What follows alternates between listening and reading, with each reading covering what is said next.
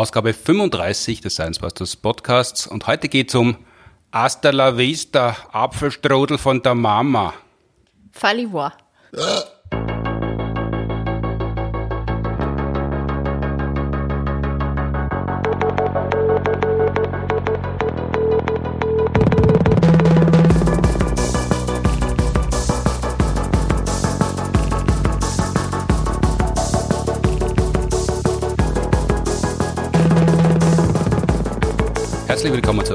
37. Ausgabe des Science Busters Podcast, produziert wie immer mit Unterstützung der Uni Graz und der TU Wien.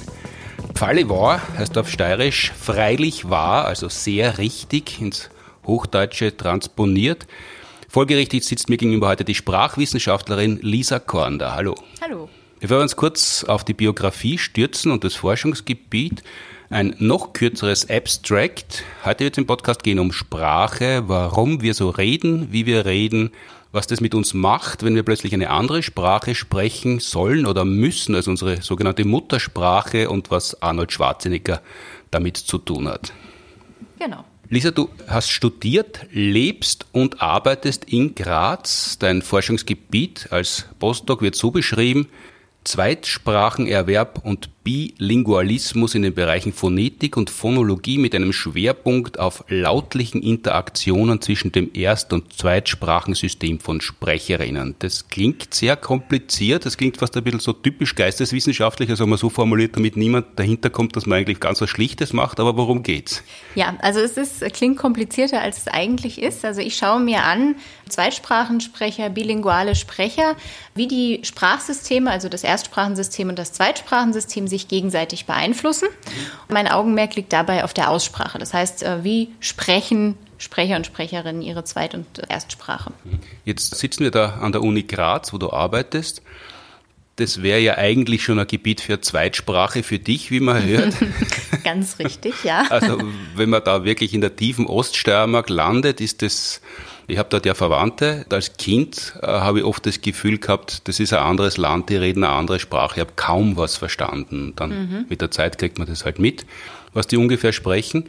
Du kommst eben nicht aus Graz, sondern aus Wetzlar. Das ist Mittelhessen. Mhm. Wie wir uns vor ein paar Wochen bei einer Veranstaltung im Grazer Literaturhaus kennengelernt haben, da hast du im Vorfeld geschrieben, du bist eben aus Wetzlar und um die große, weite Welt kennenzulernen, bist du weg.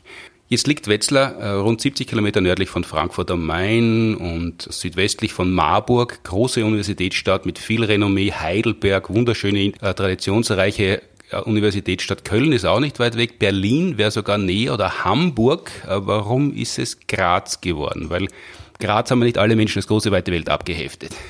Das ist ganz richtig. Also ähm, ich war damals 19 und mir stand eigentlich die Welt offen. Berlin, Heidelberg, Österreich und ich habe gedacht, möglichst weit weg von zu Hause, aber irgendwo hin, wo man noch meine Sprache spricht, also wo man mich noch versteht, wo ich die anderen Leute verstehe und da habe ich gedacht, Österreich, das wird schon passen. Und dann hast du in Graz gebremst, weil Feldbach oder Radkersburg wäre noch ärger das gewesen. Das war mir dann zu abenteuerlich. Graz ging dann noch gerade. Die Menschen haben mich auch ganz gut verstanden. Ich dann irgendwann auch mein Gegenüber.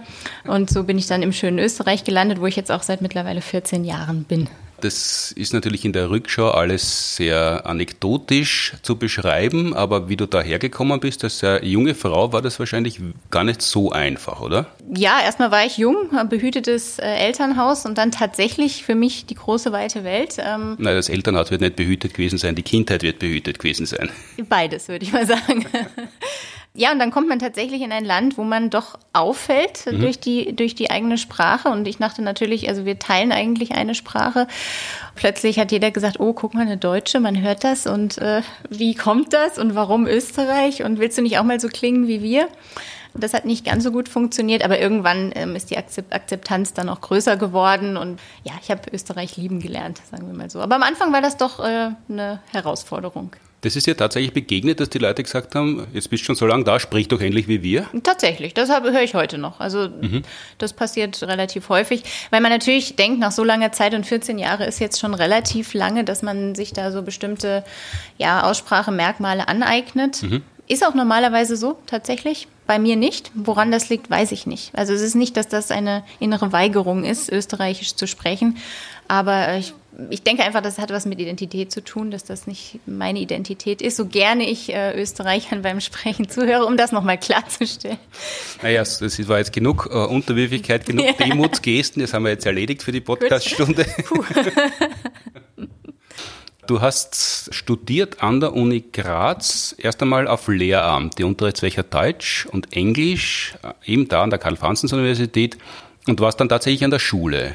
Genau. Wie hat es dir dort gefallen? Sehr gut. Also ich habe dieses Unterrichtsjahr, was man verpflichtend nach seinem Studium mhm. macht, eben hier in Graz gemacht für Englisch und Deutsch.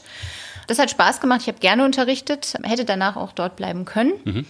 Hab dann aber gemerkt, irgendwie konnte ich noch nicht so ganz mit der Uni abschließen, also mit Wissenschaft, mit Forschung.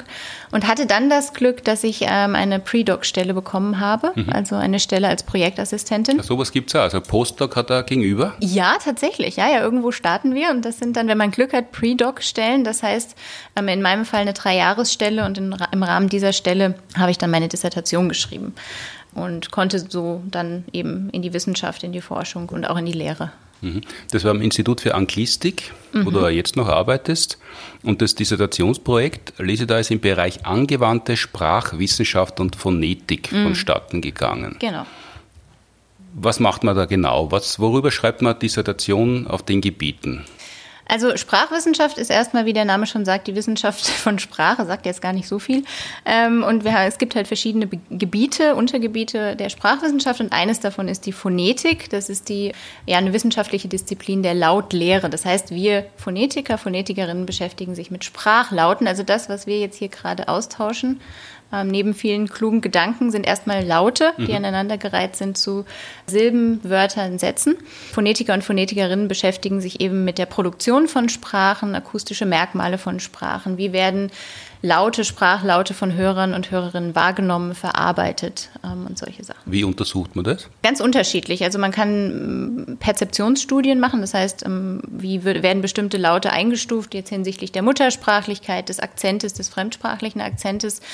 Oder man untersucht tatsächlich ganz spezifische Laute. Also was ich in Österreich gemacht habe, mir PB und TD angeschaut, was ja hier so ein bisschen so verschwimmende Grenzen sind. Das ja, kann man verschwimmende Grenzen, das ist wieder geschleimt. Also in Wirklichkeit gibt es da überhaupt keinen Unterschied. Wenig bis gar keinen. Also ja, stimmt. Solche Laute kann man sich eben mit Programmen anschauen und da gibt es bestimmte akustische Merkmale, anhand derer man die untersucht. Das heißt, es ist nicht so, dass wir uns den ganzen Tag lang Sprachaufnahmen anhören und irgendwelche klugen Gedanken dazu niederschreiben, sondern das kann man tatsächlich wirklich analysieren. Mhm. Und das macht ihr ja äh, mit Aufnahmen oder echt mit wirklichen Menschen im Rahmen von Studien, wo ihr dann anschaut, warum sprechen die so, wie sie sprechen und was hat das für einen Einfluss auf ihr Leben oder wie wirkt das auf die Umwelt? Mhm, unterschiedlich. Man kann einerseits natürlich Daten sammeln, das heißt, ich habe Sprechergruppen und mhm. ähm, die werden nach bestimmten Kriterien ausgewählt. Beispielsweise, wenn ich mir die Zweitsprache anschauen möchte, die Lautproduktion in der Zweitsprache, dann sage ich, das sind Sprecher und Sprecherinnen, die eine bestimmte Sprache erlernt haben.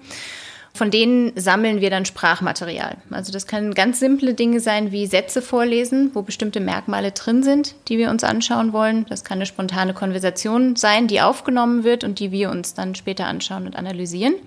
Das heißt, man kann die Daten quasi von vornherein sammeln oder man arbeitet mit Material, was es schon gibt. Also in Form eben von Interviews, Filmsequenzen, Filmausschnitte, also dass man das nimmt, was es online beispielsweise schon gibt. Also da forscht ja mit, mit YouTube. YouTube ist quasi, wie soll man sagen, ein Lehrmittelbedarf-Dealer. mittlerweile kann man das so sagen, ja. Natürlich ist es auch immer ganz schön, Daten selber zu erheben. Und je nachdem, wie spezifisch das ist, was man sich anschauen will. Also beispielsweise, wenn ich mir jetzt anschaue, die Realisierung von P und B mhm. bei österreichischen Sprechern, ist es relativ unwahrscheinlich, dass ich genug ähm, Material auf YouTube finde, was jetzt auch wirklich diesen Kontrast drin hat. Weil ich brauche den Kontrast, um ihn mir anzuschauen. Das heißt, in dem Fall wäre es einfacher für mich zu sagen, ähm, eine Sprecher- oder Sprecherinnengruppe produziert bestimmte Sätze, wo ich genau diese Kontraste drin habe und das kann ich mir dann anschauen. Aber generell YouTube ist durchaus eine sehr reiche Quelle, was Sprachmaterial betrifft. Wenn du dir das anschaust, warum B und P zum Beispiel in der Steiermark praktisch ohne Unterschied gesprochen werden und die Menschen sie trotzdem verständigen können, mhm. was, was ist da der Schlussfolgerung? Also was ich mir anschaue, sind, ist, ich, ich bewege mich auf der Lautebene. Mhm. Also ich beschäftige mich nicht so sehr damit, was das dann zur Folge hat, was die Kommunikation betrifft. Mhm. Wie du gesagt hast, trotzdem dieser Unterschied nicht gemacht wird oder nur sehr wenig gemacht wird, gehe ich nicht davon aus, dass äh, Sprecher und Sprecherinnen Probleme haben, sich zu verständigen. Weil Sprache immer in einem Kontext stattfindet. Das heißt, es wird über etwas gesprochen, der andere kann inferieren, worüber sprechen wir. Und da ist es dann in den meisten Fällen gar nicht wichtig, ob dieser Kontrast gemacht wird. Wo es problematisch in Anführungszeichen wird, ist, wenn eine Zweitsprache erlernt wird, die diesen Kontrast hat. Englisch zum Beispiel. Es ist relativ wichtig, dass man zwischen P und B unterscheiden kann. Also mhm. es macht einen Unterschied, ob ich Pat oder Bat sage. Mhm. Und wenn jetzt äh, Sprecher und Sprecherinnen Englisch als Zweitsprache erlernen, österreichische Sprecher, die den Kontrast nicht realisieren, die werden wahrscheinlich erstmal in ihrer Zweitsprache beim Erlernen der Aussprache Probleme haben, mhm. weil sie es aus ihrer Erstsprache nicht gewöhnt sind, den Kontrast zu machen. Und da haben wir dann den Einfluss unseres Erstsprachensystems auf die Zweitsprache. Wenn du von Zweitsprache sprichst, dann ist das aber nicht das, wie, wie ich Englisch sprechen gelernt habe in der Schule und ich kann das halt leidlich, wenn ich mich irgendwo verständigen möchte, sondern da geht es wirklich um eine Sprache, die die erst erlernte ausschließt im Alltag? Nicht unbedingt. Also in der, in der Literatur wird teilweise unterschieden zwischen Fremdsprache und Zweitsprache. Also wahrscheinlich wäre in deinem Fall Englisch als Fremdsprache mhm. einzuordnen, die du irgendwann mal gelernt hast und nur gelegentlich verwendest. Mhm. Und Zweitsprache, wie du gesagt hast, ist dann, wäre per Definition die Sprache, die man hauptsächlich spricht, in der man sehr kompetent ist. Das heißt nicht unbedingt, dass die Zweitsprache die Erstsprache in Anführungszeichen ersetzen muss. Aber das sind äh, meistens Sprecher, die dann ein großes Sprachrepertoire haben und sehr kompetent in der Sprache sind. Aber diese begriffliche Unterscheidung wird nicht mehr wird nicht dauerhaft beibehalten. Also man kann auch durchaus von Zweitsprache reden, wenn man jetzt nicht unbedingt wahnsinnig kompetent in der Sprache ist. Also dass Englisch deine Zweitsprache mhm. ist, weil du sie irgendwann mal gelernt hast. Aber eigentlich, wenn man bei bilingualen Sprechern beispielsweise, die eben auch in einem Zweitsprachenland leben, dann würde man von Zweitsprache sprechen. Ja. Egal wie gut sie es können, also egal wie stark sie Rade brechen, das wäre trotzdem dann die Zweitsprache. Ja, Genau. Also die, die Definition heutzutage hat nichts mehr mit Kompetenz zu tun. Du musst in der Lage sein oder solltest in der Lage sein, dich in deiner Zweitsprache zu verständigen, mit anderen Muttersprachlern oder Nicht-Muttersprachlerinnen zu kommunizieren. Aber das ist auch immer ein schmaler Grad. Also welche Kompetenzen werden angesprochen? Ist es nur die Aussprache? Ist es die Grammatik? Ist es der Wortschatz? Die Satzkonstruktion. Also das ist alles natürlich spielt damit ein, dass man in der Lage ist, sich zu verständigen in der Sprache. Hm. Vor wenigen Ausgaben habe ich im Podcast mit den äh, Mitgliedern, zumindest drei Viertel der Mitglieder vom MyLab gesprochen und die, äh, der, der Jens war und auch der Lars, die waren beide längere Zeit in Amerika eigentlich alle drei waren längere Zeit in Amerika und haben gesagt, dass dort das deutsche Idiom dafür sorgt, dass man mehr Achtung entgegengebracht bekommt, weil der Deutsche, die Deutsche im Ruf stehen, sie sind pünktlich, sie sind fleißig, sie sind genau. Hm.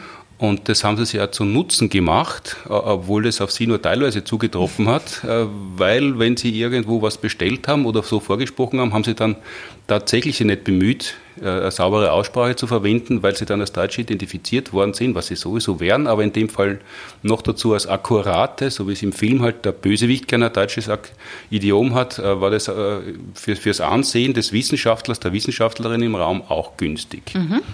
Kann man, kann man das also einsetzen, diese eigentlich Sprachschwäche in der Zweitsprache? Absolut, ja. Also das ist ganz interessant. Ähm, es war dieses Phänomen des Muttersprachlers oder dieses Ideal, wie ein Muttersprachler zu klingen, das war sehr lange das, woran man sich orientiert hat. Das heißt, wenn man eine Zweitsprache wie Englisch gelernt hat, war es erstmal das übergeordnete Ziel, möglichst wie ein Engländer oder ein Amerikaner zu klingen. Heute wissen wir aber, dass bestimmte nicht muttersprachliche Akzente, wie jetzt zum Beispiel das Deutsche beim, beim Englischsprechenden, durchaus ein gewisses Prestige haben. Das heißt, das kann man durchaus ganz bewusst einsetzen, weil ich signalisiere meinem Gegenüber erst einmal, ich bin nicht Muttersprachler. Mhm. Sei dir dessen bewusst. Also es kann vielleicht zu Kommunikationsproblemen kommen. Und wenn das natürlich auch noch ein Akzent ist, wie jetzt der typisch Deutsche, der mit bestimmten Attributen besetzt ist. Also naja, das, heißt, das TH besonders sauber ausgesprochen. Genau, beispielsweise. ähm, dann kann das durchaus auch bewusst eingesetzt werden. Also das ist, es ist nicht so, dass dieses muttersprachliche Ideal noch so hochgehoben wird, dass jeder versucht, wie ein Muttersprachler zu klingen, unabhängig davon, das ist auch schwer möglich. Also wenn, wenn, selbst ich, also ich bin am Institut für Anglistik, unsere Unterrichtssprache ist Englisch, Wissenschaftssprache ist Englisch, ich spreche sehr viel Englisch, aber man wird immer noch raushören, dass ich keine Muttersprachlerin bin. Also diesen nicht muttersprachlichen Akzent loszuwerden in der Zweitsprache, insbesondere wenn die relativ spät erlernt worden ist, ist schwer. Also schwer bis unmöglich. Mhm. Aber du gibst da mehr Mühe, wie Engländerin oder Amerikanerin zu klingen, als wie Steirerin? ja, oh, jetzt muss ich es zugeben. Ja, es ist tatsächlich so beruflich wichtig. Ja, tatsächlich. Da kann ich mich wirklich mehr mit identifizieren als mit dem Steirisch. Vielleicht ab und zu ein Dirndl anziehen, dann, ja, dann kommt es mit der Zeit. Ja, das geht dann. Ja. Und dann zwei, drei Jahrgänge aufsteigern und dann ja, ist die Sache erledigt. Ja, das habe ich schon hinter mir alles. Also der das, tapfer. Also, das also ich arbeite dran. Jetzt hast du schon gesagt, Englisch ist die Wissenschaftssprache. Da wird sehr viel kommuniziert auf Englisch, ob man das jetzt toll findet oder nicht. Es ist so. Und abgesehen von der Migrationswelt, in der Wissenschaftswelt kommt es eben zu dem Phänomen, dass die Leute sehr kompetent sind auf ihrem Gebiet, in der Alltagssprache eigentlich sie gar nicht so gut verständigen können oder so viel besser als ich, aber in der Wissenschaftssprache halt sehr firm sind. Und dann sprechen zwei Menschen äh, in, auf Englisch auf ihrem Fachgebiet miteinander, die beide unfassbare Akzente haben. Und mhm. dann glauben beide, sie sprechen Englisch und sind aber kaum in der Lage, einander zu verstehen. Mhm. Wie, wie, wie kann man denn das Phänomen fassen? Ja, schwierig. Also wie gesagt, die Verständlichkeit ist Voraussetzung. Mhm. Also gegen nicht muttersprachlichen Akzent oder fremdsprachlichen Akzent ist erstmal nichts einzuwenden, mhm. solange man verständlich ist. Wenn das jetzt so weit geht, dass der fremdsprachliche Akzent so stark ist, dass es wirklich ähm, schwierig bis unmöglich ist, das Gegenüber zu verstehen, dann hat das natürlich was auch mit der Persönlichkeit des Sprechers zu tun. Also bemühe ich mich, anders zu klingen, verständlicher zu sein oder ist mir das relativ egal? Das gibt es auch, solange ich über mein Thema reden kann, tatsächlich. Also Hauptsache, ich werde alles los, was ich weiß. Ich sehe dem anderen, meinem Gegenüber an, er weiß nicht wirklich, um was es jetzt geht, aber mir ist das egal. Mhm. Das gibt es auch. Also das hat auch wieder, deshalb sage ich immer, Sprache hat ganz viel mit Identität zu tun.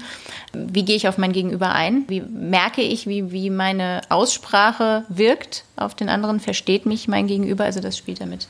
Mhm. Weil es gibt ja Gegenden, Südostasien oder Frankreich, wenn man jemanden aus der Elfenbeinküste Französisch sprechen hört mhm. und man hat so wie ich ein bisschen Französisch in der Schule gelernt, dann tut sich der noch schwerer, mich zu verstehen und ist eigentlich haushoch überlegen sprachlich. Aber dieser Akzent, dieses afrikanische Französisch hat oft nur noch mit dem Vokabular, mit der Sprache zu tun und mit sonst fast gar nichts, wird aber trotzdem noch immer als Französisch eingestuft. Mhm. Ja, das heißt, die Sprache äh, orientiert sich nicht an der Aussprache, sondern am verwendeten Vokabular und einigermaßen an der Grammatik. Wahrscheinlich schon. Wenn es darum geht, ist ja immer ein bisschen ein Grenzfall, was ist eine Sprache, was ist ein Dialekt oder regionale Varietät. Erstmal schon, ja. Also erstmal wird werden, ist es Grammatik, Wortschatz, also Vokabular. Aussprache nämlich auch schwierig. Natürlich gibt es sowas wie eine Standardaussprache. Das gibt es im Englischen, das gibt es im Französischen, das gibt es im Deutschen. Da ist aber erstmal die Frage, was ist Standard? Und wer sind die Standardsprecher? Mhm. Also man könnte jetzt natürlich sagen, ähm, es gibt einen deutschen Standard, aber dann würde ich auch gerne wissen, wer ist das? Also welche Sprecher sind das? Welche Varietät ist mhm. das? Und es ist immer die Frage, wie man sich diesem Standard annähert, ob man eben einen bestimmten Dialekt spricht, einer Sprache, ist der verständlich? Also mhm. gegenseitige Verständlichkeit ist ein wichtiges Kriterium. Aber generell äh, orientiert man sich da wahrscheinlich eher an der, an der Grammatik, Vokabular. Mhm. Die Schriftsprache ist der gesprochenen Sprache zumindest sprachwissenschaftlich übergeordnet. Das Nee, das kann man so nicht sagen. es sollte auch nicht so sein. Also es muss ja irgendwelche, natürlich muss es irgendwelche Kriterien mhm. geben. Also was macht jetzt eine Sprache aus oder was, warum ist das jetzt eine Sprache? Aber die Schriftsprache ist eine Sache. Die, die gesprochene Sprache zeigt ganz viele Abweichungen. Das ist eigentlich für Sprachwissenschaftler oder für mich als jemand, der sich Aussprache anschaut, das Interessantere. Mhm. Mir ist es relativ wurscht, was Menschen von sich geben, ob das jetzt Sinn macht oder nicht, sondern ich schaue mir wirklich an die einzelnen Laute und das ist was, was natürlich nur in der, in der gesprochenen Sprache dann relevant wird. Aber dass eines dem anderen übergeordnet ist, ist nicht der Fall. Das sind einfach zwei unterschiedliche Systeme. Jetzt machst du das schon 14 Jahre in Graz, bist nach Graz gegangen, nicht um Englisch zu lernen, aber um zu studieren. Wieso bist du nicht gleich nach England gegangen oder in ein englischsprachiges Land? Ja, ich war 19. ja, die Idee hatte ich schon mal, mhm. aber damals, also mit 19, ähm, ich hatte Englisch in der Schule offensichtlich, war auch gut in Englisch, sonst hätte ich auch nicht Englisch studiert. Aber das, da muss ich sagen, da war, das habe ich mich einfach nicht getraut. Also da kommt auch wieder dieses Identitätsproblem. Also ich bin jemand, der erstmal zurückhaltend ist und schaut, dass er dass er bestimmte Standards erfüllt. Und ähm, wenn ich jetzt nach England gegangen wäre, wäre es wahrscheinlich so gewesen, dass ich mit meinem Schulenglisch mich schon zurechtgefunden hätte aber ähm, es nicht ganz so problemlos gewesen wäre. Und deshalb habe ich gesagt, gut, erstmal ein Land, wo, wo ich mal davon ausgehen kann, dass das. Mit in, in Graz hast du gedacht, mit diesem deutschen Standard-Idiom bist du mal allen überlegen ich, sprachlich. Richtig, genau. genau ja. Und dann kannst du Englisch genau. noch annähern. Ja. Das gilt ja, also das ist näher bei Wetzlar als bei Graz, dass die, der hannoveranische Dialekt gilt ja so als das Hochdeutsch. Wer, ja. wer, ist denn auf die Idee gekommen, das so einzuteilen? Weil in Wirklichkeit gibt es ja, man kann natürlich per Definition oder per Befehl sagen, das ist der Standard, mhm. aber eigentlich sind ja alle, wenn man jetzt beim deutschsprachigen Raum bleibt, alle Sprachen, wo immer sie gesprochen werden, eigentlich nur Dialektvarianten. Mhm. Ganz richtig. Also würde ich so unterschreiben. Mhm. Deshalb sage ich auch, also es, mir wird häufig gesagt, ich bin, ähm, ich spreche Hochdeutsch, ich mhm. spreche Standard. Stimmt nicht. Also ich spreche auch, ich spreche einen, ich habe einen Akzent, ich habe einen Dialekt, der ist vielleicht nicht so ausgeprägt. Aber deshalb ist eigentlich diese Idee, Standard ist eher was, was ich, oder Hochsprache, was ich mit Schriftsprache in Verbindung bringen würde. Und alles andere sind eben Varietäten einer bestimmten Sprache. Ja. Jetzt kommst du aus Hessen, dort gibt es ja einen wilden Dialekt Wild, in Wirklichkeit. Wild, Kannst du den? Nein. Ich werde immer gefragt, ob ich das nicht mal zeigen könnte. Ich muss leider sagen, nein, das kann ich nicht. Also man kann das auf YouTube sich anhören und sich dann eine Meinung darüber bilden, ob das schön klingt. Ich möchte dazu nichts sagen. Aber was ist eigentlich auch interessant, weil ich komme aus einer Familie, die den hessischen Dialekt sehr pflegt. Also mein Vater ist wahrscheinlich der hessischste Sprecher, den es gibt. Er wird es wahrscheinlich irgendwann hören, aber das ist bei mir gar nicht irgendwie hängen geblieben. Also ich glaube, ich bin generell sehr resistent, was sowas betrifft. Aus irgendwelchen Gründen. Ich weiß es nicht. Also. Ja, das ist schon erstaunlich, weil du bist ja jetzt nicht alt, aber nicht so jung, dass du so wie meine Kinder schon mit, mit Kinderkanal und YouTube aufgewachsen bist, wo ja das österreichische Idiom stark mhm. unterrepräsentiert ist. Mhm. Und wenn rundherum alle Hessisch sprechen und ich kenne halt nur diese Klassiker wie Appleboy und so Apple Sachen, aber, aber, aber ja, genau, also das, ist, das sind ja, also wenn, wenn Leute, die hessischen Dialekt sprechen, Gas geben, dann tut man sich sehr, sehr schwer, sie zu verstehen, wie im mhm. Badischen genauso mhm. oder wie ja. im, im Steirischen oder im Vorarlberg. Das heißt, es ist sehr erstaunlich, dass da so eine, so eine sauber gesprochene Schrift- und Amtssprache neben so einem wilden Dialekt äh, koexistiert. Ja, relativ faszinierend. Aber das ist die gesprochene Sprache. Also ich, äh, die würde jetzt wahrscheinlich im, Schrift, im Schriftlichen auch zu Verwirrung führen, würde ich mal sagen. Also, ähm, aber das kommt, ist auch regional ähm, unterschiedlich. Natürlich, ich habe in der Schule in großen Anführungszeichen Hochdeutsch gelernt. In der Schule erst gelernt? Ja, es wurde, sagen wir mal, es wurde Hochdeutsch gesprochen. In meiner Familie wurde schon Hessisch gesprochen, aber jetzt nicht wahrscheinlich dieses Urhessisch, das kein Mensch mehr versteht. Aber das war eher so, so ähm, ja, halt angedeutetes Hessisch, in der Schule dann Hochdeutsch oder Standarddeutsch. Und dann bin ich ja weg, also mit 19. Das heißt, in irgendeiner Art und Weise wird auch ein Sprachwandel stattgefunden haben, weil der immer stattfindet, weil sich mhm. Sprache immer entwickelt, den ich ja nicht direkt mitbekommen habe. Das heißt, meine Schwester zum Beispiel, die ist anderthalb Jahre jünger, klingt jetzt anders als ich, weil sie in Hessen geblieben ist, diesen Sprachwandel un unbewusst miterlebt hat. Der hat sich aus ihr, auf ihre Aussprache ausgewirkt, bei mir aber nicht. Mhm. Weil ich eben. Das heißt, du bist, du bist der hessisches Fossil in Graz. Quasi, ja. Kann man so sagen, ja. Deshalb, ja, klinge ich wahrscheinlich so, wie ich klinge. Äh, hörst du das bei deiner Schwester, dass ja. sie anders klingt als du? Ja, höre ich. Sie hört es nicht. Sie ist auch keine Sprachwissenschaftlerin. Sie ist nur Ärztin. Also naja, dann. Sie kann nur abhören ja, und nicht zuhören. Genau, richtig. Ich höre das. Ich höre das aber auch. Also ich habe noch einen Stiefbruder, der ist noch jünger, der ist jetzt Anfang 20. Da höre ich es noch viel extremer. Also das, das. Und das ist ganz interessant, weil wir kommen aus derselben Gegend. Wir sind in der gleichen Gegend aufgewachsen mit derselben Sprache. Es ist immer noch dieselbe Sprache. Wir verstehen uns auch noch. Aber man hört eben, also gerade was die Aussprache betrifft, das, das hat sich geändert, ja. Und macht das was mit euch, also diese, diese Selbstverständlichkeiten, weil diese kleinen Irritationen im Alltag, die nicht groß ins Gewicht fallen, aber die doch da sind, Jetzt sagen die Neurowissenschaftlerinnen gern, dass das Stirnhirn, also der präfrontale Kortex, ist dazu da, um zu überprüfen, ob eh noch alles normal ist und wenn alles ungefähr so passt, wie man es vorausberechnet, dann ist man ruhig. Und sobald irgendeine Unebenheit auftritt, weiß man noch nicht genau, was es ist, aber dann wird man mal in eine Alarmstufe 1 versetzt. Mhm. Und Sprache ist ja so, wenn, wenn alle dasselbe immer so sprechen, wie man es gewöhnt ist, ist alles okay. Aber wenn eine Kleinigkeit anders ist und, und selbst wenn man es nicht sofort identifizieren kann, kann das ja auf Kosten des Vertrauens gehen oder der Selbstverständlichkeit im Umgang. Mhm. Beobachtest du sowas? Also bewusst habe ich es jetzt noch nicht wahrgenommen. Es ist auch immer eine Frage der Perspektive. Also natürlich, wie du sagst, das, das nehmen auch Nicht-Sprachwissenschaftler wahr, wahrscheinlich unbewusst. Aber ich, ich denke schon, dass Sprache, die man teilt, ist auch etwas, was einem eine gemeinsame Identität gibt, irgendwie. Also würde ich mal, würde ich mal behaupten. Ähm, und natürlich, wenn, wenn man da merkt, da sind Abweichungen. Und wahrscheinlich, wenn du jetzt meine Schwester und mich reden hören würdest, mhm. ist es nicht gegeben, dass du unbedingt hörst, dass wir anders klingen. Aber ich denke schon, so in der Face-to-Face-Kommunikation kriegen wir das schon mit. Es hat jetzt noch nicht irgendwie größere Irritationen gegeben, aber das ist natürlich schon ein Aspekt. Also das wird nicht unbedingt bewusst wahrgenommen, auch nicht angesprochen, nicht thematisiert. Aber es kann natürlich irgendwie dann zu Irritationen führen. Jetzt bist du in der Phonetik gelandet als Sprachwissenschaftlerin. Äh, angefangen hast du einfach nur als jemand, der gern möglichst weit weg von zu Hause studieren möchte, aber nicht im echten Ausland, sondern nur im komischen Ausland. Mhm, genau. Wie landet man dann bei der Phonetik? Wenn man in die Sprachwissenschaft kommt, dann ist das quasi der Katzentisch. Wenn man äh, als letzter hinkommt, muss man die Phonetik machen. das dürfen meine Studenten jetzt nicht hören. oder das war eine, eine Wahl von dir? Es war tatsächlich eine Wahl. Also interessanterweise, ähm, es war so, dass ich immer irgendwie ein Interesse für Aussprache hatte konnte das aber nie jetzt einem bestimmten Wissenschaftsbereich zuordnen. Und an, zu Beginn meines Studiums, ich habe Englisch und Deutsch studiert, da sind Einführungslehrveranstaltungen in die Phonetik verpflichtend. Die habe ich auch brav besucht, fand sie ganz schrecklich. Ich fand es wirklich das Langweiligste auf Erden. Ich habe gedacht, gut, Lisa, das machst du jetzt und danach aber nie wieder. Mhm. Ähm, und dann habe ich. Echt, äh, redest du mit dir in der dritten Person? Ja, tatsächlich. Ich weiß ja nicht, wer das nicht macht, aber ich mache das. ähm, und wir waren uns da relativ einig und habe dann aber so Mitte, Ende meines Studiums festgestellt, als es darum ging, meine Diplomarbeit zu schreiben, mhm dass, wenn ich mir Aussprache anschauen möchte und damit arbeiten möchte, da komme ich um die Phonetik nicht drum herum. Und habe mich dann da ein bisschen mehr drauf eingelassen. Hier sind auch ähm, eine Professorin, die dann auch später die Betreuerin meiner Doktorarbeit war, die da sehr unterstützend tätig war und gezeigt hat, es ist gar nicht so langweilig, wie du dachtest. Äh, hatte das so formuliert oder war sie nee, sie nur war sanft hinführend? Sanft hinführend, würde ich sagen, ja. Ja, und da, da bin ich dann in der Phonetik gelandet. Ich bin keine ausgebildete Phonetikerin, also man kann Phonetik auch studieren tatsächlich als, als, als Fach. Das habe ich leider nicht gemacht. Also wenn ich mich nochmal umentscheiden könnte, das würde ich jetzt wahrscheinlich machen.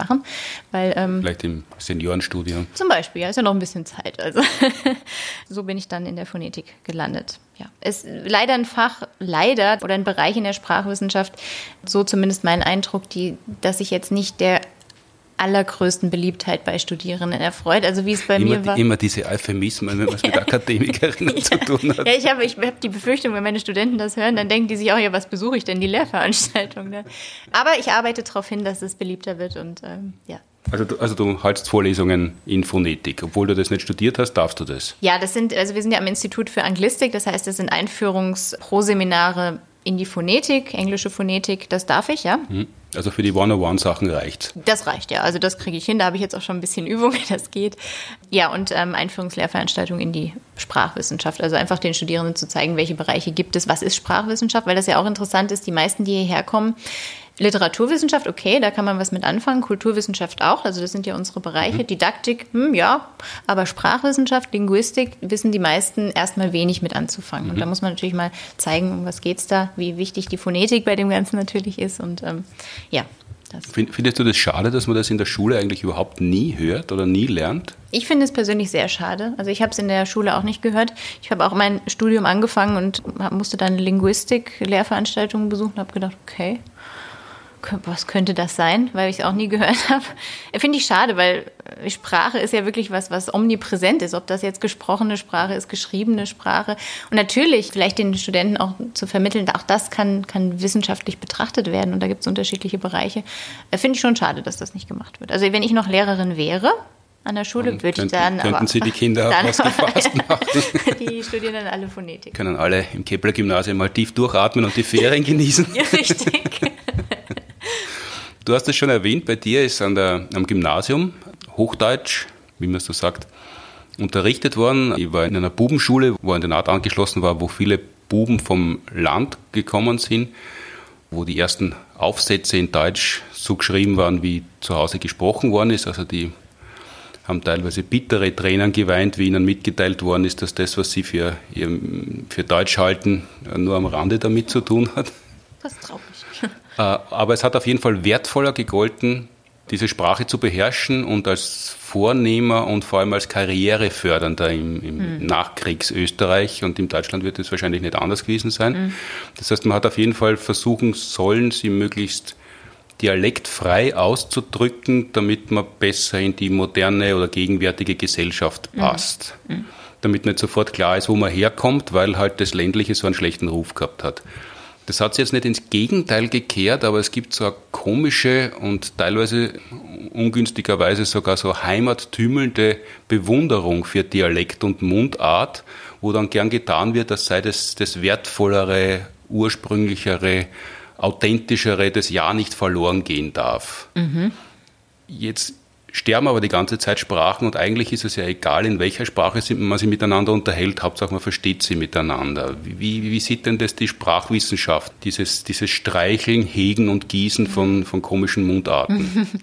Ja, also generell ist es problematisch, also auch äh, aus einer sprachwissenschaftlichen Perspektive, Sprachen, Dialekten, regionalen Varietäten ähm, in Kategorien einzuteilen. Das eine ist besser als das andere. Also eben diese etwas veraltete Meinung, dass Hochdeutsch oder Standarddeutsch das Ultimative ist, was jeder sprechen kann und sprechen muss, um beruflich erfolgreich zu sein und so weiter, das ist schwierig, weil mhm. Sprache besteht nun mal aus, aus, aus nicht nur aus Standard, sondern aus diesen ganz vielen verschiedenen Dialekten. Mhm. Und von daher, also generell dieser Trend in die Richtung, wie du eben gesagt hast, dass man das pflegt, dass man Dialekte pflegt und schaut, dass sie nicht aussterben. Früher oder später werden sie wahrscheinlich nicht aussterben, aber sie werden sich verändern. Mhm. Also da kann man pflegen, wie man will. Das passiert einfach. Finde ich per se nicht schlecht. Also weil es auch ein Teil von Sprache ist und ein Teil von, von kulturellem Verständnis. Aber ich finde es immer schwierig zu sagen, eins ist besser als das andere. Also natürlich natürlich dann nur zu sagen, ich, ich weigere mich Standard zu sprechen, weil ich Dialektsprecher bin und ich möchte, dass diese Tradition weiterlebt, auch problematisch, weil es ja durchaus mal eine Situation geben kann, wo dein Gegenüber diesen Dialekt oder dich, deine regionale Varietät nicht versteht. Lisa mhm. mit 19 nach Graz. Schwierig. Also dann muss ich natürlich schauen, was ist mein Ziel? Weil mein Ziel, wie du gesagt hast, ist, dass mein Gegenüber mich versteht. Also von daher Dialekte pflegen, Dialekt sprechen, das zelebrieren, ja, auf jeden Fall aber aufpassen, dass es nicht in die, zu stark in die eine oder in die andere Richtung geht. Weil ähm, wenn man natürlich äh, jetzt auch, was ja auch noch wichtig ist, wenn man mit jemandem sich unterhält, der jetzt Deutsch als Zweitsprache hat, kann man nicht unbedingt davon ausgehen, dass der jetzt einen bestimmten regionalen Dialekt gelernt hat und den versteht. Also da muss ich ja auch in der Lage sein, ähm, auf diese Person eingehen zu können und vielleicht dementsprechend auch meine Aussprache anzupassen. Also da. Weil da gibt es ja viele verschiedene äh, Aspekte, aber zwei herausgegriffen. Vielleicht das eine ist, dort wo die Dialektbefürworter und Befürworterinnen politisch stark sind, schauen die, dass das eine weitere Amtssprache wird und eine Unterrichtssprache was für eine Sprache, die vielleicht schön ist und interessant ist und vielfältig ist, aber im Alltag nur noch mit Beatmungsgerät am Leben gehalten werden kann, eigentlich äh, eine ziemliche Fleißaufgabe ist und eigentlich auch für die Leute, die das lernen muss, ein bisschen ein Hindernis darstellt im Alltag. Mhm. Und andererseits, indem du ja Englisch und Deutsch gut kannst, der André Heller hat das schon in den 70er Jahren gesagt und man sieht es natürlich überall im, in, in, im Hip-Hop beispielsweise, dass gewisse Dinge so lautmalerisch äh, nur gut auszudrücken sind, dass man da mit der Hochsprache kaum weiterkommt oder sehr oft an seine Grenzen stößt. Also mhm. der Wiener Dialekt und auch der steirische, aber der Wiener ist, weil halt Wien als einzige Stadt in Österreich, wenn man so will, halt äh, eine andere Tradition hat. Mhm. Aber naja, in Graz, das ist die zweitgrößte Stadt, die mhm. viel kleiner ist, aber da haben sich die Leute halt immer bemüht, nicht so zu klingen wie Graz Umgebung oder wie mhm. die Ost- und West- mhm. und äh, Obersteiermark und deshalb ist das so eine komische, verschliffene Mundart oder so. so eine, eigentlich, eigentlich ist das Grazer Steirisch so äh, schlampig. Also das ist, das ist, das, mhm. da gibt es ja ganz wenig Idiome und lustige Dialektausdrücke mhm. wie in anderen Gegenden, sondern das das ist halt so ein, so ein Konglomerat von Zugereisten, die nicht mehr, mehr so klingen wollten wie die Gegend, wo sie herkommen. Mhm. Also jetzt sehr ja, jetzt ja, ausgedrückt. Und in Wien gibt es halt im Wiener Dialekt, den ja auch noch ganz wenige Menschen mehr sprechen, in Wirklichkeit so, so derartig saftige Ausdrücke, mhm. das wird man ähm, Hochdeutsch kaum hinkriegen. Mhm. Also einfaches Beispiel für viele, es ist für äh, fehlsichtig sein, heißt in Wien Schasaugert Okay. Mhm. Und das ist halt deutlich kräftiger im Ausdruck als, ist als relativ, fehlsichtig. Ja, ist relativ kräftig im Ausdruck, ja. Das ist schön umschrieben. Das heißt, man, man, einerseits ist es eine politische Angelegenheit, das durchzusetzen, andererseits verliert man ja wirklich was, wenn man das nicht pflegt. Wie, wie ist denn da der nicht nur diplomatische Zugang der Sprachwissenschaft, den du schon formuliert hast, sondern wie macht man das in der Praxis als Sprachwissenschaftlerin? Oder weichst du dem aus, weil du in die Phonetik Ich weiche dem erstmal aus, tatsächlich. Aber ähm, natürlich kann, kann man sich auch als Phonetiker oder Phonetikerin mit bestimmten Dialektmerkmalen befassen, also auf lautlicher Ebene. Wie unterscheidet sich das jetzt von, vom Standard beispielsweise? Aber wir machen da jetzt, also was die Bewertung betrifft, keine Unterschiede, aber es muss natürlich, wenn ich eine Studie plane mhm. und sage, ich möchte mir bestimmte Aussprachemerkmale anschauen, muss ich natürlich ganz klare Kriterien haben, was für Sprecher und Sprecherinnen das sein sollen, die mir Sprachmaterial produzieren. Also soll das der Urwiener sein, der als einer der letzten Dialektsprecher überlebt hat? Oder ist das der Grazer Geschäftsmann, der mehr dem Standard zugewandt mhm. ist? Also ohne da jetzt eben eine Wertung einfließen zu lassen, aber das macht einen Unterschied. Also diese, auch ob jemand bidialektal ist, also es gibt es ja auch, es gibt ja nicht nur zwei unterschiedliche Sprachen, Englisch, Deutsch, Französisch, Spanisch, sondern eben auch ähm, unterschiedliche Dialekte sprechend. Das ist ja auch eine Form der Zweitsprachigkeit. Und für uns, also für, wenn es darum geht, sich Aussprache anzuschauen, sind das natürlich alles Kriterien, die man vorher definieren muss. Aber ich für mich mich ist das mit keiner Wertung verbunden. Also das, das das wäre ein gutes Stichwort, äh, um auf der Dissertation zu sprechen zu kommen. Wir haben es am Anfang kurz erwähnt, oder ich habe es am Anfang kurz erwähnt, und im Intro haben wir ein bisschen damit gespielt. Äh, da spielt Arnold Schwarzenegger eine große Rolle, und da hast du eben eine, sogenannte, äh, eine solche Studie designen müssen.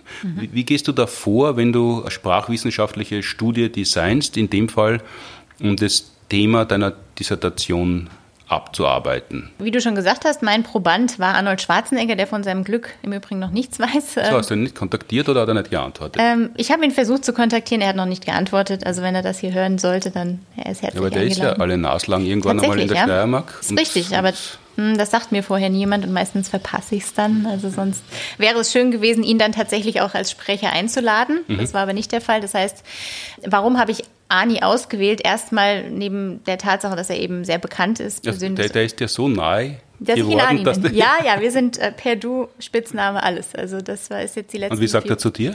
Das weiß ich noch nicht so. Das würde ich ja gerne wissen, aber er ist eben eine Person des öffentlichen Lebens und mein Interesse lag erstmal darin, die Entwicklung, Veränderung von Aussprache über einen ganz langen Zeitraum mehr anzuschauen. Mhm. Und das habe ich auch gemacht, knapp 40 Jahre.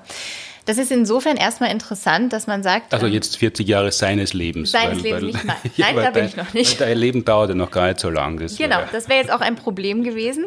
Ani war da, äh, hat sich da angeboten, eben diese Langzeitstudie durchzuführen. Normalerweise, wenn Langzeitstudien sind ja auch in der Sprachwissenschaft, aber auch in anderen Bereichen ähm, insofern beliebt, mhm. als dass sie äh, einem eben die Möglichkeit geben, Entwicklungen über einen langen Zeitraum sich anzuschauen. Mhm. Hätte ich diese Studie jetzt from scratch geplant, also von, von ganz Anfang, hätte ich tatsächlich ein Studiendesign entwickeln müssen für 40 Jahre. Jetzt mhm. bin ich 33 war damals 30. Das heißt, erstmal bis ich 70 bin, wäre ich mit Forschung beschäftigt gewesen.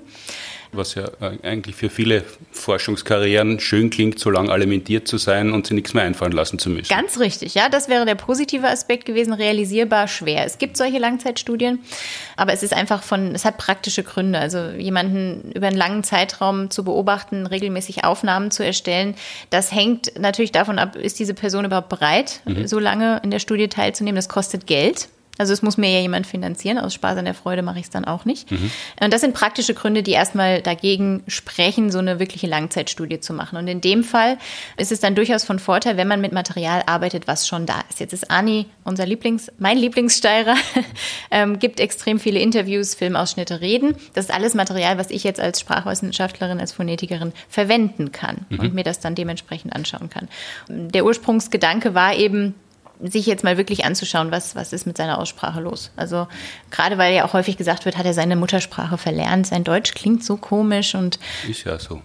Ja, ist es aber, so. aber deshalb bist du auf die Idee gekommen oder ist es leichter, eine Dissertation zu pitchen, wo Arnold Schwarzenegger draufsteht? Ähm, retrospektiv ja, war aber mir damals noch nicht so wirklich bewusst. Also ähm, Ich habe gedacht, ja Gott, ein, das ist ja eine Fallstudie dann auch. Also normalerweise, oder was man häufig macht, sind eben ähm, Gruppen von möglichst vielen Sprechern untersuchen, auch allein aus dem Grund, um zu schauen, ob bestimmte Features deckungsgleich sind, ob bestimmte Entwicklungstendenzen häufiger vorkommen, ist bei einer Fallstudie schwierig. Also das heißt, alles, was ich da jetzt beobachtet habe, lässt sich natürlich nicht eins zu eins auf andere Sprecher umlegen. Mhm.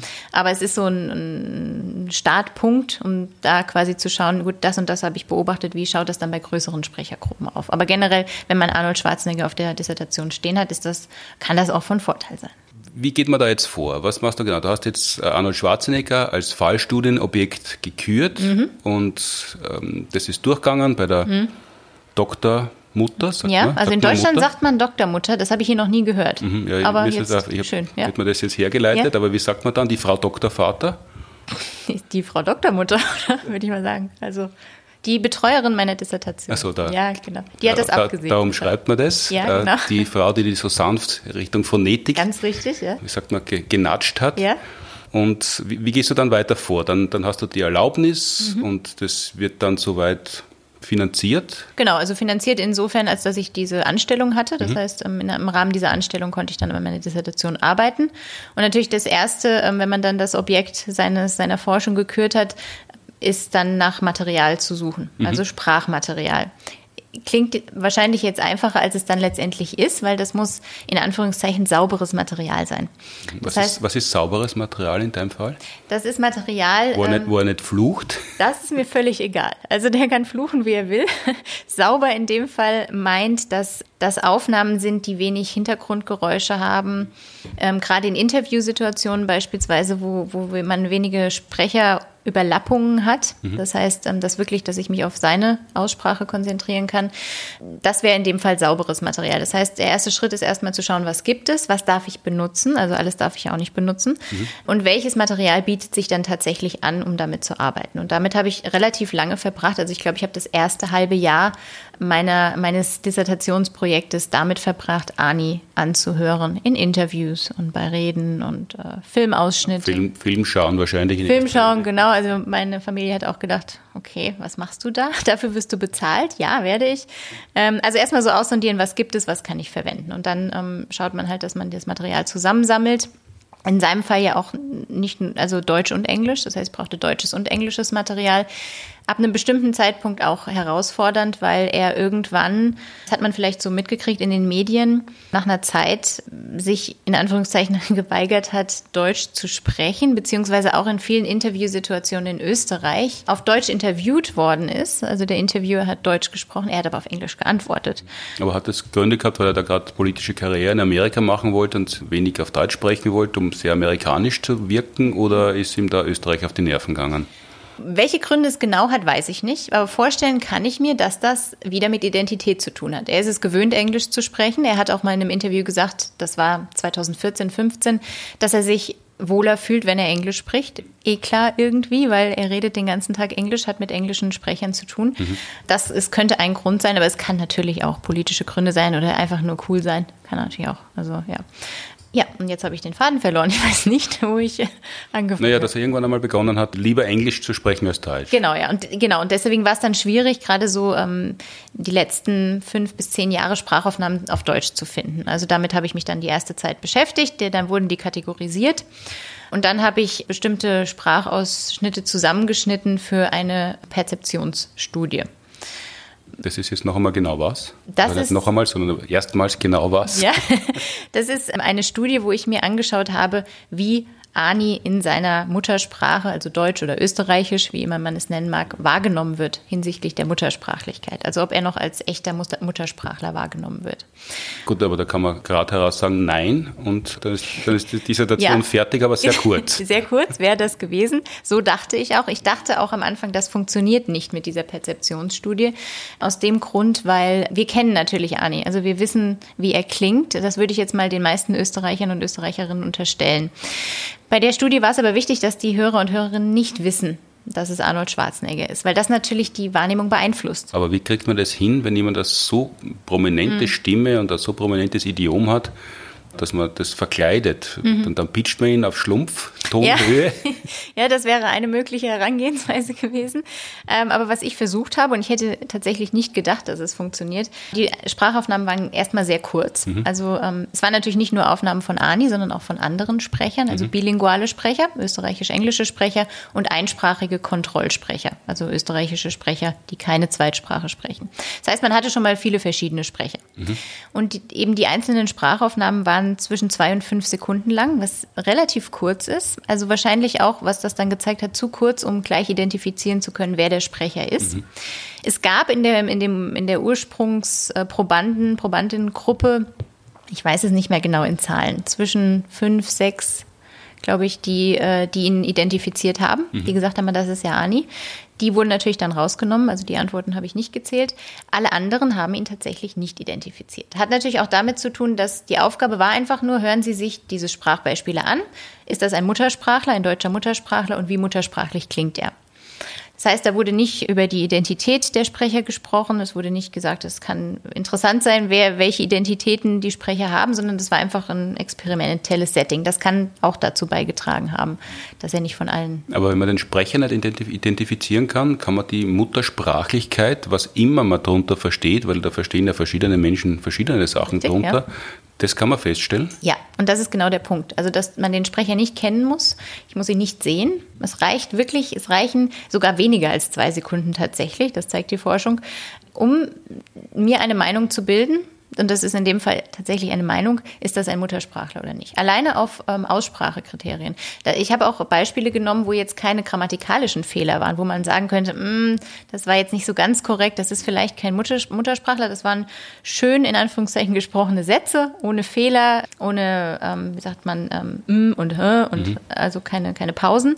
Um, und anhand nur der Aussprache kann man feststellen, ist jemand Muttersprachler oder nicht. Aber wenn man jetzt wieder das tief oststeirische und das vorarlbergerische hernimmt, zwei mhm. Menschen, die in ihrem Dialekt streng sprechen und aber beide der Meinung sind, sie sind deutschsprachig. Mhm. Was ist denn da das Muttersprachliche? Mhm. Das ist eine gute Frage. Also das ist auch eine Frage, mit der sich die Wissenschaft tatsächlich beschäftigt. Was ist das Kriterium für Muttersprachlichkeit? Es ist immer eine Perspektivensache. Also der Vorarlberger wird sich als Muttersprachler bezeichnen. Der vorarlbergische Hörer der dieser Person zuhört, wird auch sagen, das ist ein Muttersprachler. Die Person, die in Hamburg aufgewachsen ist und den Vorarlberger reden hört, wird glauben, der ist in Not. Richtig. Wird wahrscheinlich tendenziell eher sagen, hm, könnte, weiß man nicht so genau. Hm. Das heißt, Muttersprachlichkeit ist auch abhängig oder stark beeinflusst von der Person, die zuhört. Hm. Also auch von dem eigenen sprachlichen Hintergrund. Ich hatte beispielsweise in meiner Studie zwei Hörergruppen. Eine waren ähm, einsprachige österreichische Hörer, die keine Zweitsprache gesprochen haben. Die andere waren bilinguale Hörer, also äh, Erstsprache Deutsch, Österreichisch, Zweitsprache Englisch. Und da hat man ganz klare Unterschiede hinsichtlich der Bewertung von Muttersprachlichkeit gesehen. Also die, die bilingualen Sprecher haben, waren tendenziell weniger dazu geneigt, jemanden als nicht muttersprachlich einzustufen. Und genau derselbe Sprecher ist von der anderen Gruppe als eindeutig muttersprachlich mhm. eingestuft worden diese Unterscheidung, ist die davon beeinflusst, ob man selber mehrere Sprachen spricht oder nur eine? Wie, welche Entscheidung? Ob, ob die Leute mm, bilingual oder einsprachig sind. Ist die also, Vermutung. Also wenn man, wenn man selber Englisch-Deutsch einigermaßen gut spricht mhm. und halt das eine oder das andere für wahrscheinlich erhalten kann, äh, dann ist dann ist da, wie soll man sagen, dann ist das Spektrum breiter. Mhm. Also Vermutung ist, und das hat, zeigt auch die Forschung, dass natürlich Menschen, die selber eine Zweitsprache sprechen, Kontakt mit anderen Muttersprachlern oder Nicht-Muttersprachlerinnen haben, eine andere Wahrnehmung, einen anderen Zugang zu Aussprache, Akzent haben, mhm. im Vergleich zu den Sprechern und Sprecherinnen, die eben in ihrem Erstsprachenumfeld sind, ähm, die eben keinen, keinen Kontakt zu Nicht-Muttersprachlern oder fremdsprachlichen Akzenten haben. Das natürlich spielt auch, spielt eine Rolle definitiv. Also deshalb ist auch die Frage, was ist Muttersprachlichkeit, ist relativ schwer zu beantworten. Man kann natürlich ganz unten starten und sagen, ein Muttersprachler oder die Muttersprache ist die Sprache, die ich von Geburt an erlerne. Mhm. Punkt. Ob die jetzt von anderen als muttersprachlich wahrgenommen wird oder ob sich diese Sprache verändert, und das tut sie ja im Laufe der Zeit, mhm. würde dann in diese Definition nicht mit einfallen.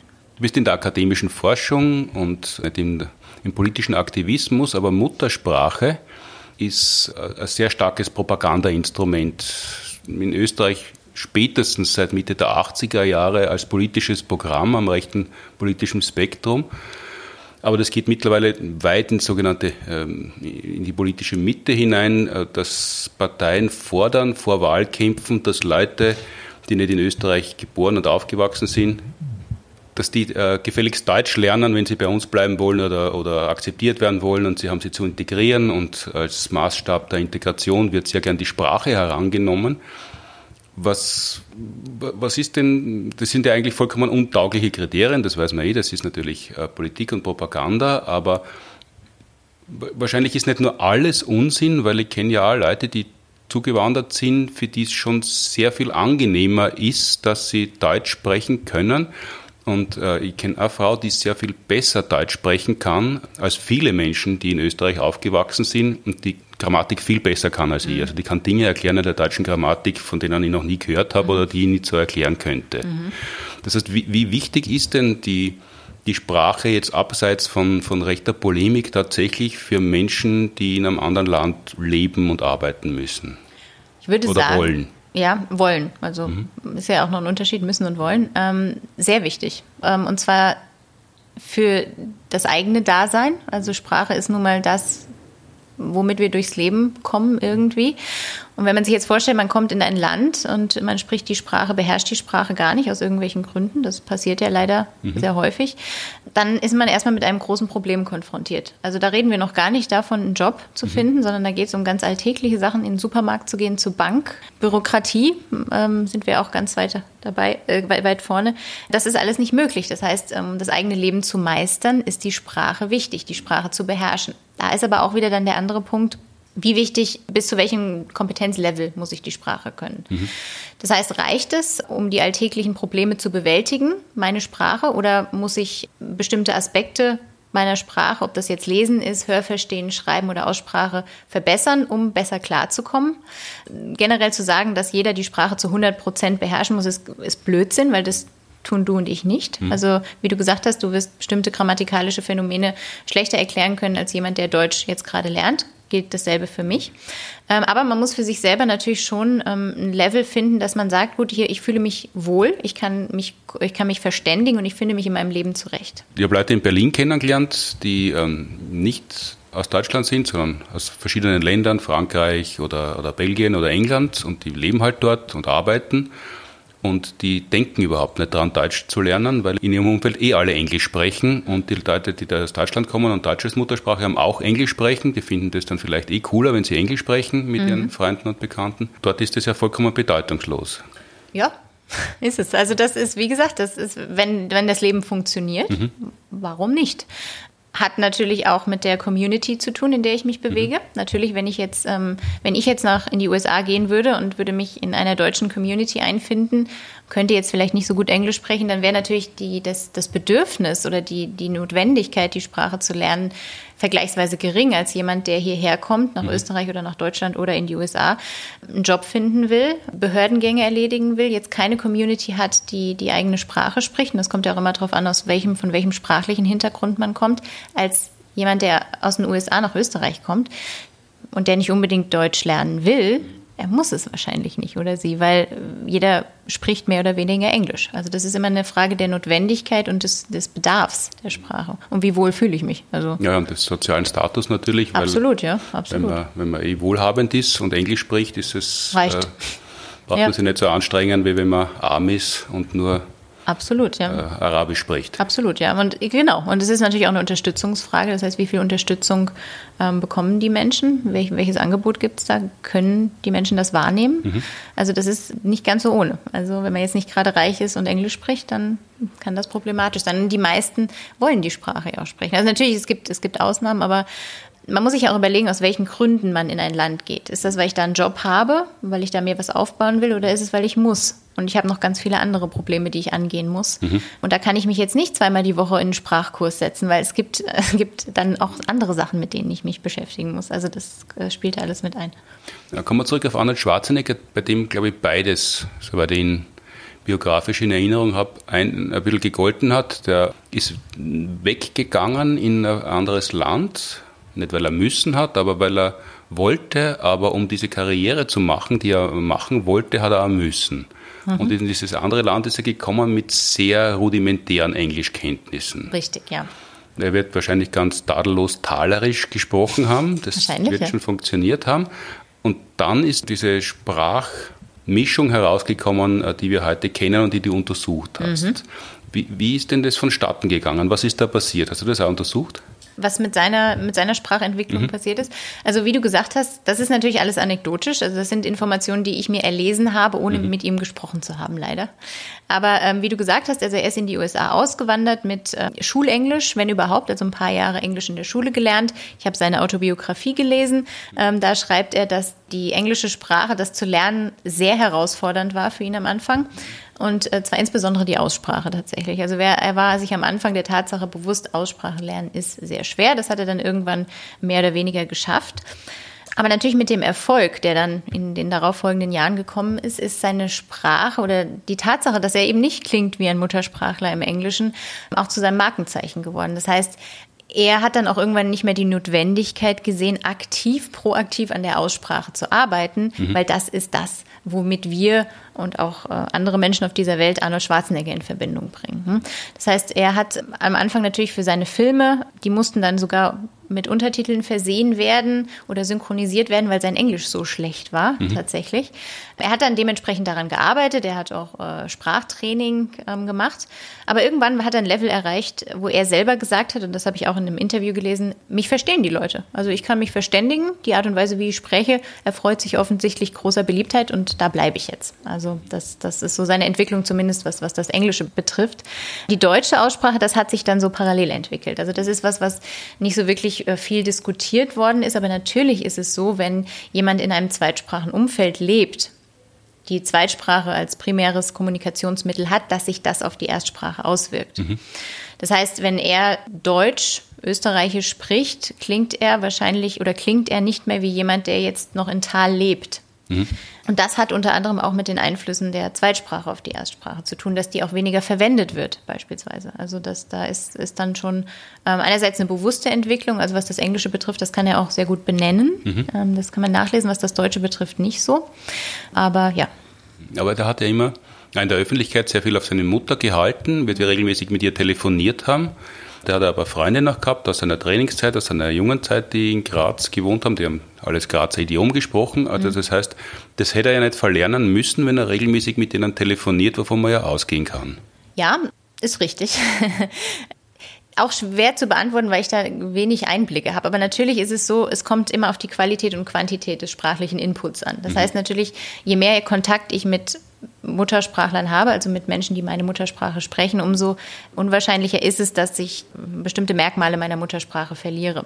Aber trotzdem allein die Tatsache, dass er in einem Zweitsprachenumfeld lebt und tatsächlich mit dem Englischen wahrscheinlich ähm, häufiger konfrontiert ist als mit dem Deutschen.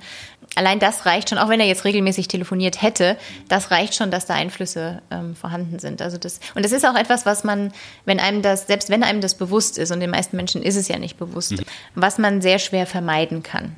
Also diesen Einfluss, das sind auch teilweise nur minimale Einflüsse, die man vielleicht mhm. noch nicht mal wirklich raushört, aber Einflüsse gibt es. Und das liegt einfach daran, dass wir es nicht abstellen können als Zweitsprachensprecher oder bilinguale Sprecher, dass sich unsere Systeme, Sprachsysteme beeinflussen. Das ist einfach, ähm, ist so. Naja, du kannst das ja offensichtlich sehr gut. Ich kann das, ja, tatsächlich. ja, stimmt. und, und, du hast erzählt, du hast das war für dich immer faszinierend, anderen Leuten zuzuhören und äh, herauszufinden, wie die reden. Jetzt lernt man Sprache ja wahrscheinlich leichter, wenn man sie auch gern nachahmt. Das hast du aber nie gemacht. Interessanterweise gar nicht. Wahrscheinlich auch, weil ich mich nicht traue, weil ich immer denke, das hört sich völlig bescheiden an. Ja? Wird wohl so sein. Wird, ja. das ist mit Sicherheit so, ich weiß das. Aber das ist ja in der, in der deutschen Comedy-Landschaft so, wenn die äh, Österreicher nachmachen, dann machen sie einen Wiener Kaffeehauskellner-Dialekt nach, den's, den vielleicht ein halber Kaffeehauskellner in Volltrunkenheit ja, einmal eine halbe Minute lang gesprochen hat. Ja, richtig. Ja. ja, es ist also diese, ich finde das faszinierend, wenn Leute Dialekte imitieren können, können oder Akzente. Aber das ist irgendwie nie an mich persönlich rangegangen. Also erstens, weil ich es nicht kann, weil ich es nie wirklich versucht habe, aber ähm, ja. Kann man Fremdsprachen oder andere Sprachen leichter lernen, wenn man sie sprachwissenschaftlich an, analysiert, weil es ist ja natürlich vom Vokabular und der Grammatik und eben der Betonung vom Chinesischen oder Japanischen wird ja erzählt, dass die Betonung so, so große Unterschiede mhm. macht, was ein Wort denn überhaupt bedeutet und ob man mhm. jemanden beleidigt oder freundlich anspricht. Ja, gefährlich. Ja. Ist es nur genetisch oder kann man sprachwissenschaftlich nachhelfen, wenn jemand eine Sprache lernen möchte? Ich denke schon. Also je nachdem, was, was, aus was für einem Bereich der Sprachwissenschaft man kommt. Man hat natürlich ein ganz anderes Bewusstsein für Sprache. Also man, man ist vielleicht in der Lage, irgendwelche Strukturen oder Regelmäßigkeiten zu entdecken, die jetzt andere nicht entdecken. Also ich würde mal sagen, der, die Herangehensweise ist eine andere, was es einem vielleicht leichter macht, die Sprache zu lernen.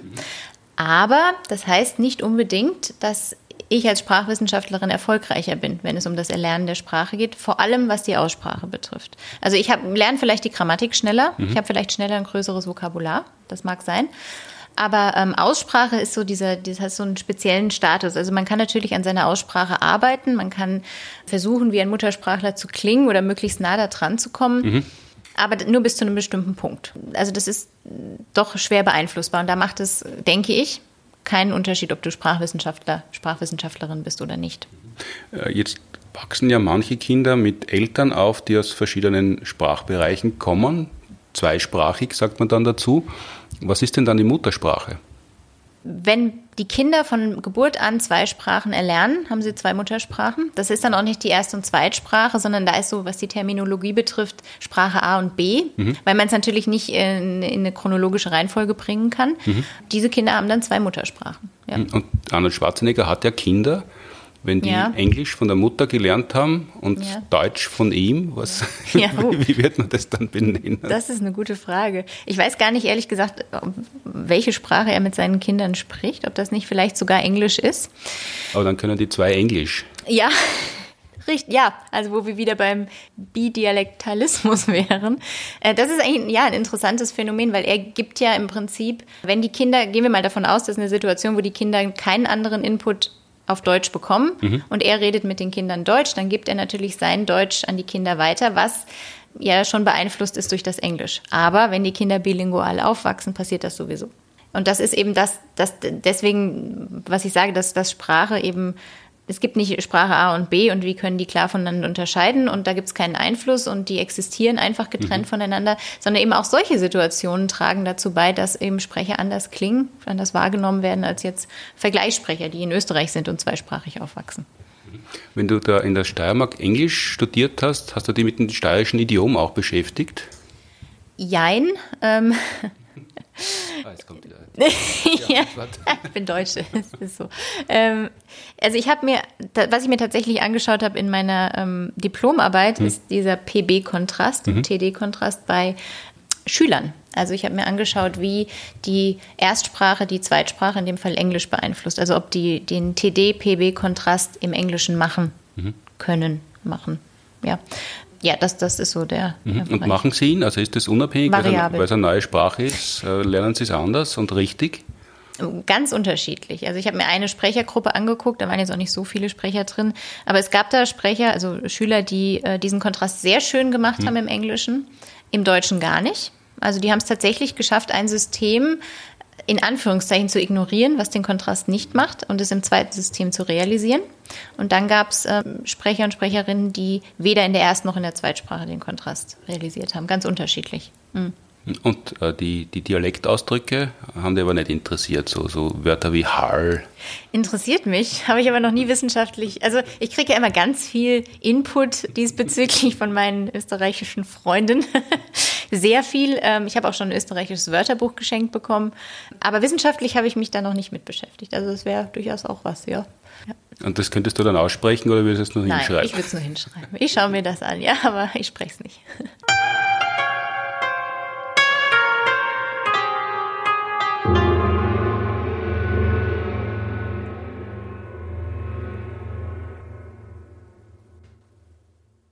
Damit kommen wir von den Höhen der Sprachwissenschaft in die banaleren Gefilde der Ankündigungen und Tipps. Das ist im Sommer ein bisschen karger als unterm Jahr. Wir spielen erst ab Ende August wieder Vorpremieren für unsere TV-Shows, die Anfang September in Graz aufgezeichnet werden, an der Uni Graz. Wir spielen am 24. und 31. August in Wien, im Usus am Wasser an der Alten Donau, am 27.8. in der Hölzelmühle in Retz, am 28.8. im Kultursommer Wolkersdorf und am 2.9., also schon im September, in der Kulisse Wien. Am 7. und 8. September werden dann neue Folgen unserer TV-Show an der Uni Graz aufgezeichnet. Tickets gibt es demnächst auf sciencebusters.at. Und dann kommt der pralle Herbst auf uns zu. 15 Jahre Science Busters. Wird es auch ein neues Buch geben mit dem schönen Titel Wissenschaft ist das, was auch dann gilt, wenn man nicht dran glaubt, ab Ende September im guten, aber, wie wir gerne betonen, auch schlechten Buchhandel. Die neue Show, die es dazu gibt, zu unserer 15 Jahre Jubiläumssause, wird heißen Planet B und hat am 13.